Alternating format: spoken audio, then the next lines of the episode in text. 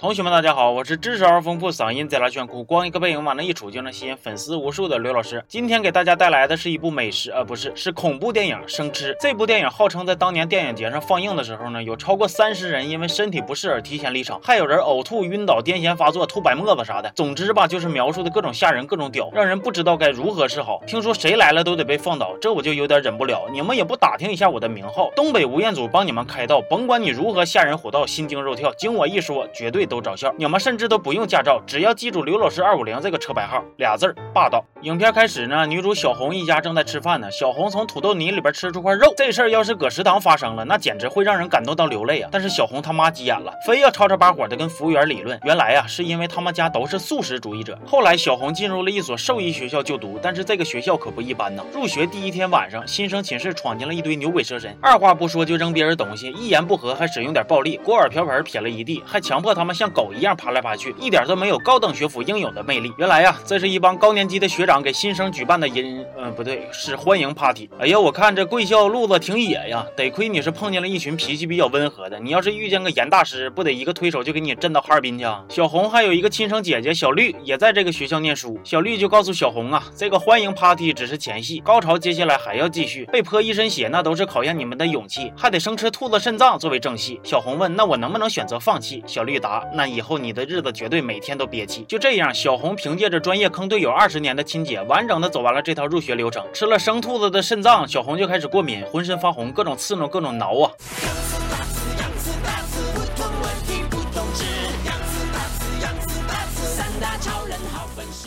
光刺挠还不算完，小红一身一身的脱皮，并且伴有其他的不良反应，那就是疯狂的想吃肉，每天都觉着自己很饿，然后忍不住呢就开始破戒了。但是不论吃多少，她都感觉不到饱。屏幕前面有相同症状的同学们，你们就不用给自己加戏了，你们那就是单纯的能吃。不仅如此啊，小红还有一个性别男、爱好男的室友，动不动就在他们房子里边进行爱情的鼓掌，就像这样式的。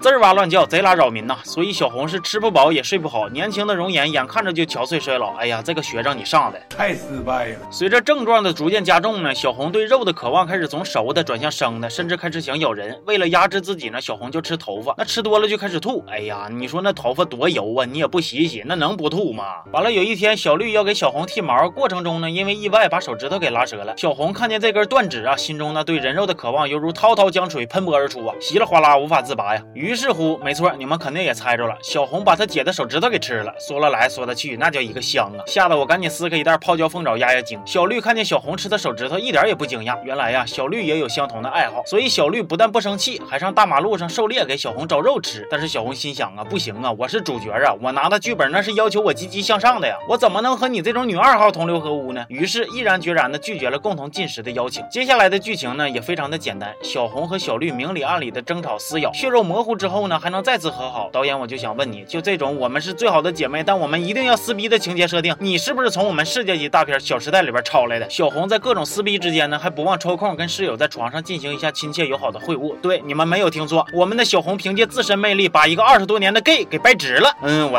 编剧你你跟我闹呢？故事会都不敢这么写，你知不知道？后来呀，小绿杀死了小红的室友，被抓进监狱了。而小红通过跟父亲聊天得知啊，她们姐妹俩这个独特的爱好是遗传自她妈。全片在她爸掀开衣服露出伤痕累累的胸膛的时候，正式结束。我把整部电影看完之后呢，终于明白为啥当初电影首映有那么多人感到不适了。这种不适的感觉，我想大概是因为太困了吧。九十九分钟的电影让我睡着两回，一度睡到自己怀疑人生啊。本来我想要好好吐个槽解个气，但是当我看到众多高深莫测、难以琢磨的电影解读之后呢，我有点害怕了，因为呀，我他妈根本就没看懂你们说的是啥呀。